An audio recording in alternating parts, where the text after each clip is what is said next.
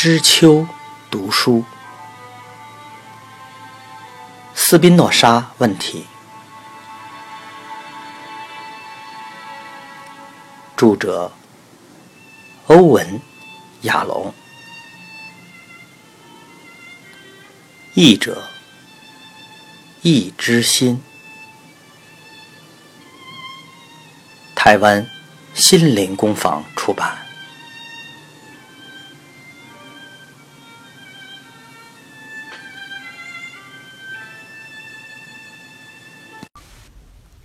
后记：一六七零年，三十八岁的班托完成了神学政治论。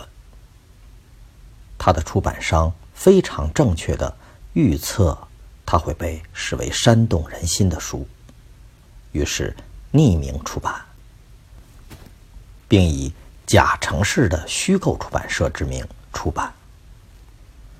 这本书很快就被政府和宗教当局列为禁书。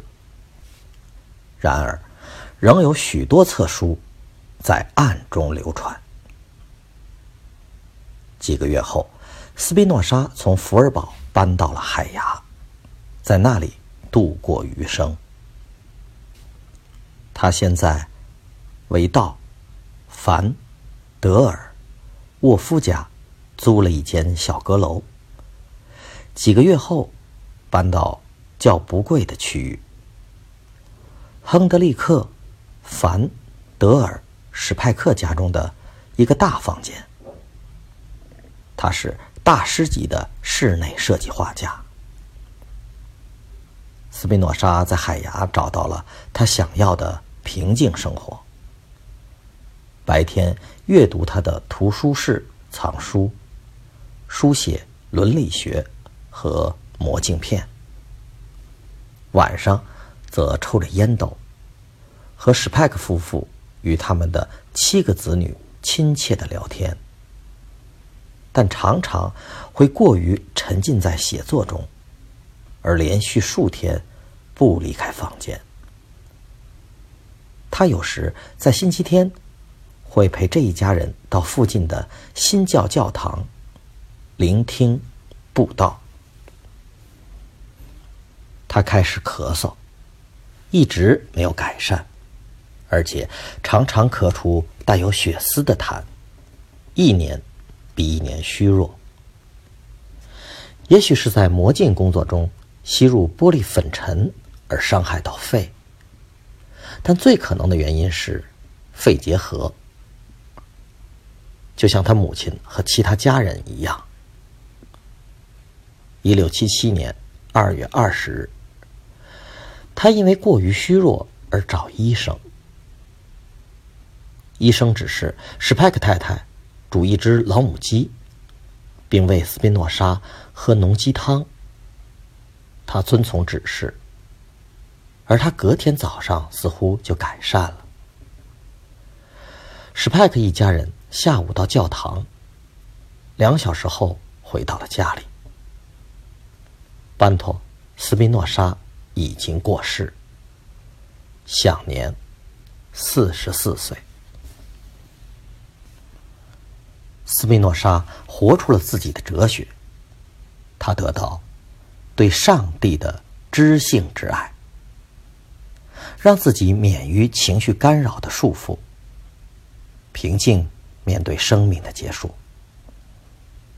但这段宁静的生命与死亡。却唤起了巨大的骚动，一直搅动到现在。许多人向他致敬，重新表扬他；也有许多人排斥他，责骂他。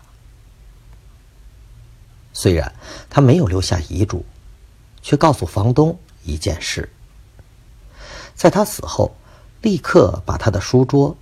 和其内的所有东西运给他的出版商阿姆斯特丹的瑞尤沃兹。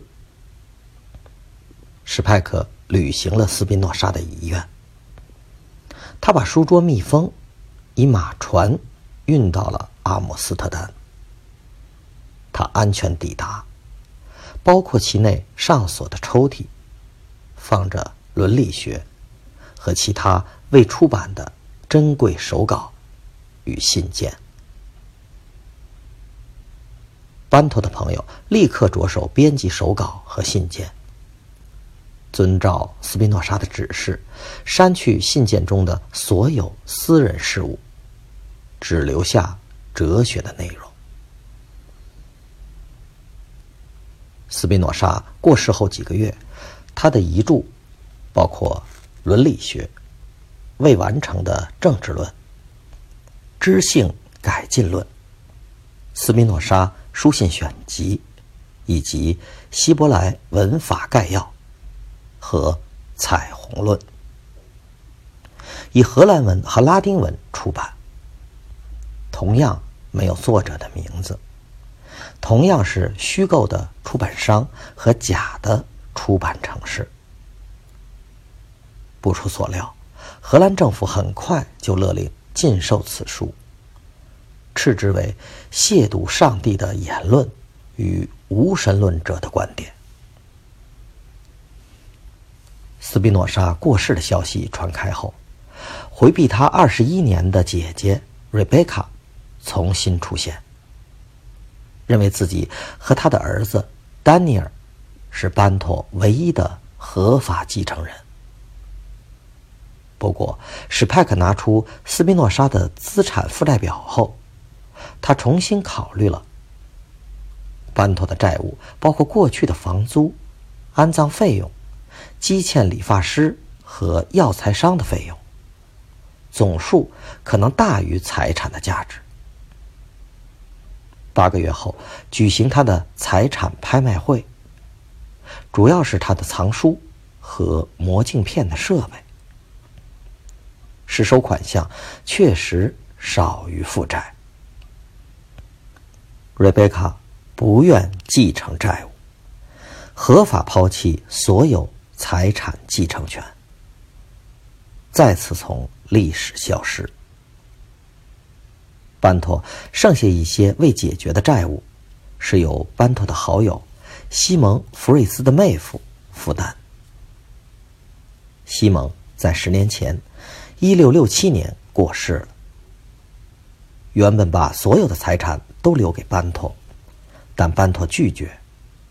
他说：“这样对西蒙的家人不公平，而且金钱只会对他造成干扰。”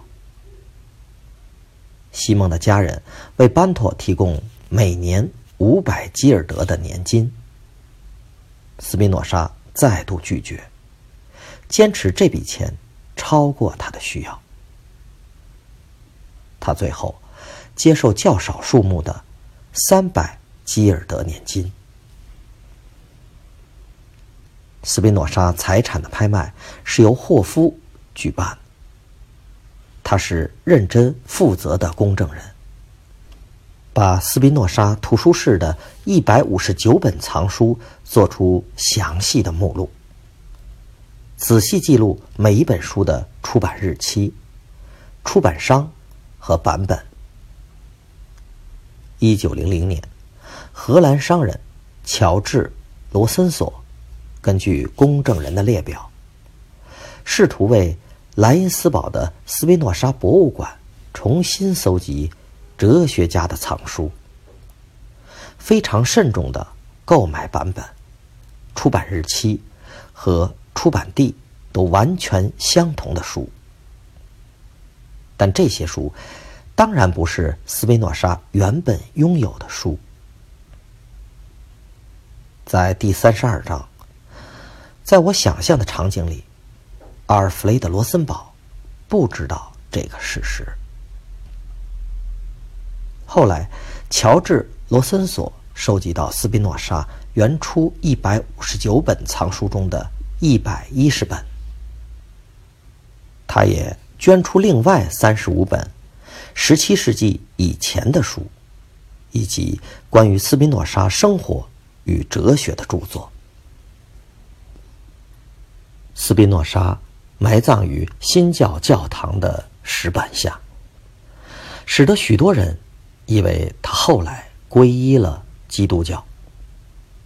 可是，如果考虑到斯宾诺莎的感言，上帝呈现出人的性质的观念是自相矛盾的，就好比圆圈呈现出方块性质的说法是矛盾的一样。皈依似乎是非常不可能的事。在自由的十七世纪荷兰，把非教徒埋葬在教会，并不罕见。即使是天主教徒，在新教的荷兰，比犹太人更不受欢迎。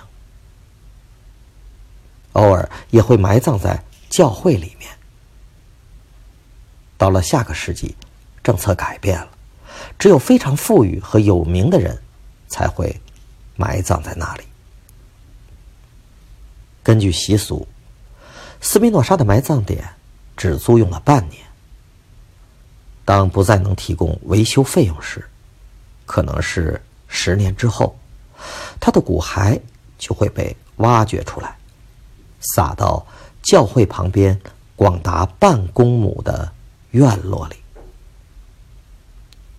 几年后，荷兰表扬他，他的声望日隆，他的肖像被印在两千基尔德的纸钞上，直到二零零二年引进欧元为止。就像所有斯宾诺莎的肖像一样，纸钞上的肖像是根据少量的文字描述而画成的，一点儿也不像他在世时被描写的样子。新教教堂的庭院在1927年安放了一座碑石，纪念斯宾诺莎过世250周年。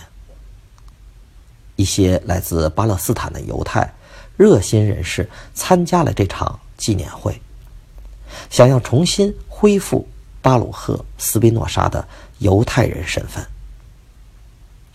碑石上以拉丁文写着。这块大地覆盖着班尼迪克特斯·斯宾诺莎的骨骸。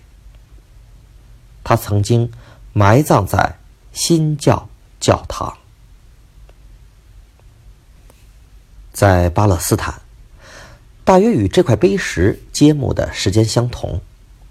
知名的历史学者约瑟夫·克劳斯纳后来成为以色列第一任。总统选举候选人，在希伯来大学发表演说，声明犹太人流放斯宾诺莎是犯了可怕的罪，要求抛弃斯宾诺莎是异教徒的看法。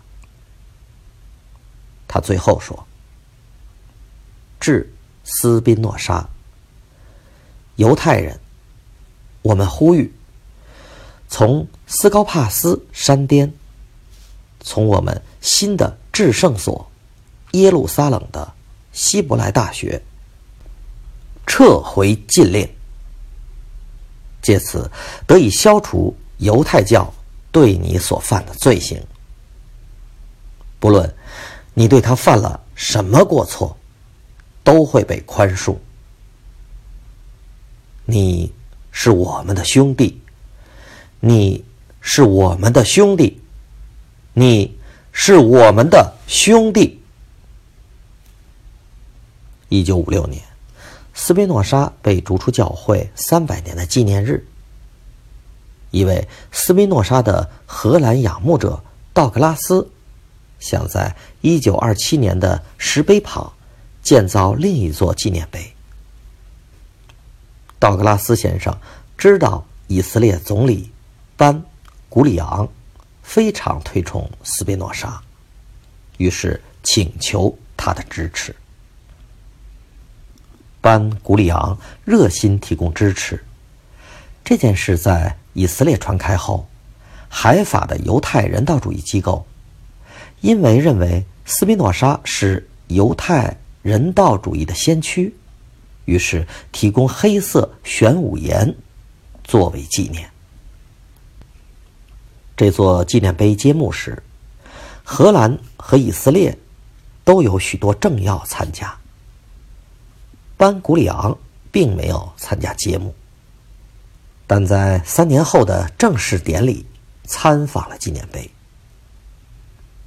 新碑石立于一九二七年的碑石旁，包括斯宾诺莎的头部浮雕，以及一个单字“小心 ”（court）。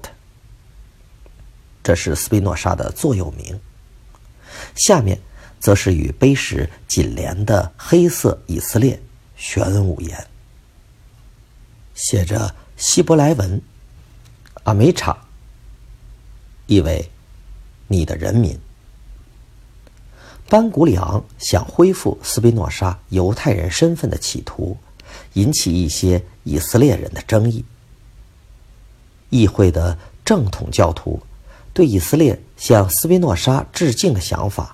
非常愤怒，谴责班古里昂和外交部长高达梅尔竟然指示以色列的荷兰大使参加揭幕。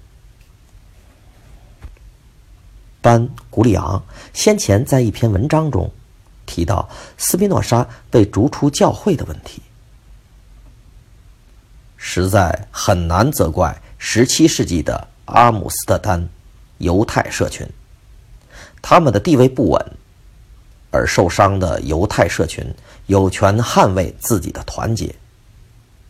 但今天的犹太人没有权利把不朽的斯宾诺莎永远排除到以色列社群之外。班古里昂坚决主张：如果没有斯宾诺莎的著作，希伯来语文就不够完整。甚至在他的文章出版不久后，希伯来大学以希伯来文出版了整套斯宾诺莎的著作。有些犹太人希望班古里昂诉请阿姆斯特丹的拉比博士撤回把斯宾诺莎逐出教会的决定，但他拒绝了，并写道。我不会试图废除逐出教会的决定，因为我认为逐出教会的决定理所当然是无效的。特拉维夫有一条街道是斯宾诺莎的名字。这个国家没有一个理性的人会认为逐出教会的决定仍然有效。莱茵斯堡的斯宾诺莎图书馆。在一九四二年，被罗森堡的 E.R.R 没收。荷兰 E.R.R 的队长施莫尔在一九四二年的报告，后来成为纽伦堡的正式文件，描述这次扣押行动。海牙的斯宾诺莎学会和莱茵斯堡的斯宾诺莎博物馆的藏书。也被打包，装入了十八个箱子，包括非常珍贵的前人著作，非常重要，可以探讨斯宾诺莎问题。斯宾诺莎学会主席不愿把藏书交给我们，并非没有原因，但他的托辞被我们识破。被抢走的莱茵斯堡藏书被放在法兰克福，和有史以来最丰富的赃物放在一起。在罗森堡的领导下，E.R.R. 从一千所图书馆抢走了三百万本书籍。法兰克福在一九四四年被联军密集轰炸时，纳粹匆忙把他们的赃物。搬到了地下储藏所。斯宾诺莎的藏书和其他成千上万未编目的书籍，被送到慕尼黑附近黑根的盐矿。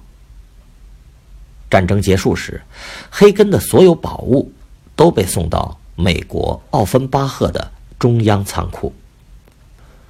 有一小群图书馆学家和历史学家寻找原主。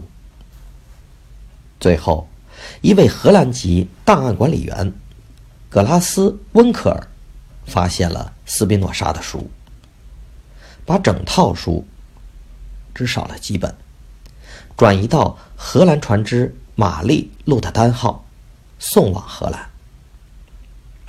他们在一九四六年的三月抵达莱茵斯堡，再度放入斯宾诺莎博物馆陈列。到今天，仍看得到他们。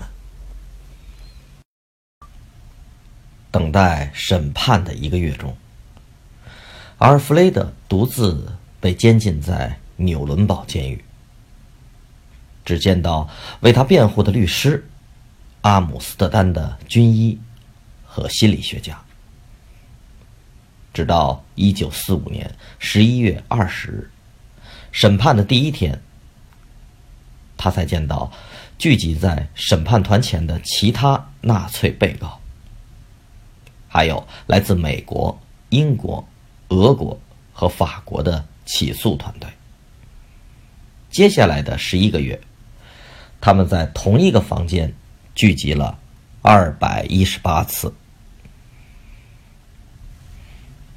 总共有二十四位被告，但只有二十二位出席审判。第二十三位是罗伯特·莱伊。两周前，在牢房用毛巾自缢。第二十四位是缺席受审的马丁·波曼，是希特勒接待室的独裁者。但很多人相信，他在俄军入侵柏林时就被杀死了。被告坐在四张长凳上，排成两排，一排武装军人。立正，站在他们的后面。阿尔弗雷德坐在右侧长凳的前排第二位。左侧长凳前排有格林、海斯、里宾特勒普，他是纳粹的外交部长，和陆军元帅凯特尔，军队的最高指挥官。审判前拘留的几个月中。格林停用药物，体重减轻了二十五磅，现在显得健康、愉快。阿尔弗雷的右侧是卡尔登布鲁纳，他是党卫军仅存的最高阶官员。左侧是法兰克，波兰占领区的总督。弗瑞克，波西米亚、莫拉维亚的。德国摄政官，最后是施特莱希尔，《抨击家周报》的编辑。阿尔弗雷德没有坐在施特莱希尔旁边，一定觉得很放心，因为他特别令人厌恶。第二排的显赫人物有海军上将邓尼兹，他是希特勒自杀后的。德国总统与潜艇指挥官，还有陆军元帅约德尔，两人都保持傲慢的军人姿态。接下来坐着沙克尔，纳粹强迫劳动计划的领导人；塞斯因夸特，德国的荷兰行政长官。接下来是施佩尔，希特勒的密友与建筑师。阿尔弗雷德痛恨他，就像痛恨格培尔一样。接下来是冯克，他把德国银行变成了金牙与其他掠夺自集中营受害者的贵重物品的储藏所。还有希拉赫，纳粹青年军。领导人。后排还有两位被告是较不知名的纳粹商人。主要纳粹战犯的选择耗时了数个月，他们当然不是原本的核心人物，但希特勒、格培尔和希姆莱自杀后，这些人代表最有名的纳粹分子。阿尔弗雷德·罗森堡终于进入了核心圈。希特勒的副指挥官格林忠于他的角色，以迷人的眼神或胁迫的怒目，试图控制团体。许多人迅即顺从了他。格林影响其他被告证词的情形，干扰了起诉团。他们于是立刻采取行动，把格林与其他人分开。首先是命令格林在审判日的午餐休息时间独自用餐，其他被告则坐在三张餐桌用餐。后来，为了进一步减少格林的影响，对所有被告执行更严格的单独监禁。阿尔弗雷德一如往常，拒绝参加少数的社交机会。用餐时、步入法庭的途中、诉讼时的交头接耳，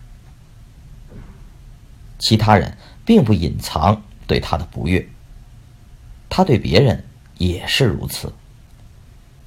他认为有些人要为他和元首如此细心塑造出来的高贵思想体系的失败来负责。审判进行了几天后，整个法庭观看美国军队释放集中营俘虏时拍摄的强烈影片，任何阴森可怕的细节全都没有遗漏。瓦斯室。火葬场锅炉堆满烧毁一半的尸体，堆积如山的腐败尸体，从死者身上取下的大量物品，眼镜、婴儿鞋、头发。影片的景象让整个法庭震惊，想吐。一位美国摄影师把镜头瞄准被告。观看影片时的脸孔，罗森堡苍白的脸孔流露出惊恐的表情，立刻转头不看。看完影片后，他和所有其他纳粹被告都一致坚持自己完全不知道这种事的存在。真的吗？他对犹太人。在东欧被大屠杀的情形，到底知道多少呢？他知道死亡集中营吗？罗森堡把这个秘密带入坟墓。他没有留下任何文字记录，也没有确切的证据。集中营相关的文件也不曾出现希特勒的签名。当然了。而弗雷德不曾在《人民观察家报》提到集中营，因为纳粹政策明确禁止公开讨论集中营。罗森堡迅速向法庭指出，他曾婉拒参加1942年1月重要的万湖会议，这是纳粹高层官员的会议。海德里希。在会议当中，生动讲明了犹太人的终极解决办法。罗森堡派助理梅尔代替他参加，但梅尔是他多年的亲信，很难相信两人不曾讨论过万湖会议的内容。审判第十七天，起诉团提出了长达四个小时的影片《纳粹计划》。作为证据，这是从各种纳粹宣传影片和新闻影片汇编而成的。影片开始于瑞芬斯塔尔的电影《意志的胜利》的剪辑片段。罗森堡在里面穿着精心制作的政党制服，提供浮夸的报道。阿尔弗雷德和其他被告。并没有隐藏他们暂时回到光荣时刻的喜悦。其他被告在法庭接受交叉询问时，阿尔弗雷德并不注意。他有时素描法庭人物的脸孔，有时把耳机转到了诉讼的俄语翻译，对译文的大量错误嬉笑摇头。即使是他自己被审问时，也聆听俄语翻译，公开抗议翻译的许多错误。整个审判过程当中。阿尔弗雷德受到了法庭的重视，远大于以前被纳粹自己人重视的程度。法庭多次把他形容成纳粹党最主要的思想家，为欧洲的破坏绘出蓝图。而罗森堡从来没有否认这些指控。我们可以想象格林复杂的反应。嘲笑罗森堡自以为在第三帝国的重要性。另一方面，则窃笑罗森堡无意中为自己的棺木打钉子的行径。在冗长的辩词中，罗森堡含糊的托词、卖弄学问的口气和复杂的语言，大大激怒了起诉团。他们不像希特勒。并没有接受他自认学问渊博的态度。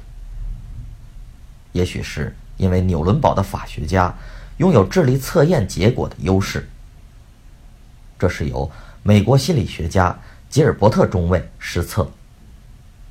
罗森堡的智商是一百二十四，在二十一位被告中介于中等。敬佩莫佐的是希特勒。最喜欢的报纸编辑施特莱希尔，智商一百零六。罗森堡虽然保持他练习已久的傲慢笑容，却不再能愚弄任何人。没有人误以为他的思想深度是大家无法理解的。美国最高法院法官杰克森是美国的审判长。他写道：“罗森堡是优秀民族的聪明大祭司，提出仇恨的宗旨，为消灭犹太民族提供推动力，把离经叛道的理论实行于东部占领区。他粗糙的哲学也为一长串纳粹暴行增添令人生厌的味道。”美国的审判官汤马士·杜德，参议员克里斯多夫·杜德的父亲，在他的书信集当中，透露出他对罗森堡的感觉。又过了两天，我今天早上交叉审问阿尔弗雷德·罗森堡，相信我的工作差强人意。他是最难审问的人，回避。说谎的恶棍。我以前没见过这种人。我真的不喜欢他，他真是个大骗子，真是彻底的伪君子。大卫·马克斯威尔爵士是英国的检察长，他评论说：“唯一提出的证词是罗森堡连苍蝇都不愿伤害。”证人见过他不愿伤害苍蝇。罗森堡是委婉说辞的大师，官僚政治的学究。他似乎永无止境的说辞，不但曲折迂回，而且纠结缠绕，彼此粘连，有如煮的过烂的意大利面。俄国检察长鲁丹科将军。在结束辩词时，以这些话做结语。尽管罗森堡努力玩弄历史事实与事件，却无法否认他是纳粹党的官方思想家。远在四分之一世纪前，他就已为法西斯分子的纳粹国家拟定理论基础。在这整段期间，腐化千百万德国人的道德，在意识形态上，让他们准备好接受纳粹分子犯下的可怕罪行。罗森堡只有一个可能有效的辩词：他的纳粹同仁从来没有认真看待他。他在东方国家占领区。拟定的所有政策都完全被忽视，但他过度膨胀自己的价值，不愿公开承认自己的无足轻重。他选择日复一日迂回闪避。一位纽伦堡观察员说：“根本不可能理解他说的话，就好像无法抓住一把云一样。”罗森堡和其他被告不同，他从来没有撤回自己的主张。到了最后，只剩下他是唯一真正的信仰者。他从不否定希特勒与其种族主义者的意识形态。我不认为希特勒是暴君，罗森堡告诉法庭，而是像。数百万国家社会主义者一样，信任他经历十四年奋斗的力量。我忠诚的为阿道夫·希特勒服务，不论党在这些年做了什么，我都支持。他与另一位被告交谈时，甚至更强烈的为希特勒辩解。不论我脑海中有多少次回想每一件事，仍然不相信那个人的性格有任何缺点。他一直坚持其意识形态的正确性。过去二十五年来，推动我的想法就是，不只要为德国人服务，更要为整个欧洲服务。事实上。是整个白种人。他在死前不久，表达国家社会主义永远不会被人遗忘的愿望，并认为会重生于新一代因苦难而坚强的人。判决日是一九四六年十月一日，法庭审讯了。二百一十八次，然后休会六周，让法官有足够的时间深思熟虑。十月一日早晨，各个被告按座位次序得知法庭的判决。三名被告沙赫特、冯、巴本和弗瑞兹西宣告无罪。当庭释放。其他人的指控都有一部分或全部有罪。各个被告在下午得知自己的命运。阿尔弗雷德是第六位面对法庭的人。被告阿尔弗雷德·罗森堡，根据你被起诉的罪状，判你有罪。法庭判处你绞刑。其余十名被告听到相同的话。格林、里宾特洛普、凯特尔、卡尔登布鲁纳、约德尔、法兰克、弗瑞克、施特莱谢尔、塞斯因夸特和沙克尔。马丁·波曼在缺席中被判死刑，其余七人分别判处不同期间的监禁。死刑安排在1946年10月16日清晨。判决后，各有一名卫兵站在各个牢房外，透过房门的小孔，日以继夜地监视囚犯。死刑前一天，被告可以听见监狱庭院外建造三座脚架的捶打声。十月十五日晚上十一点，预定执行死刑的前一夜，格林牢房外的卫兵听见他的呻吟声，看见他在床上扭动。营区指挥官和医师急忙进入牢房，但格林已经死亡。口中的玻璃碎片显示他咬破氰化物胶囊。数百个这种自杀胶囊曾分发给纳粹领导人。尽管先前已多次仔细检查他本人和物品，但格林如何掩藏这颗使他致命的胶囊仍是个谜。其他被告都不知道格林的死亡。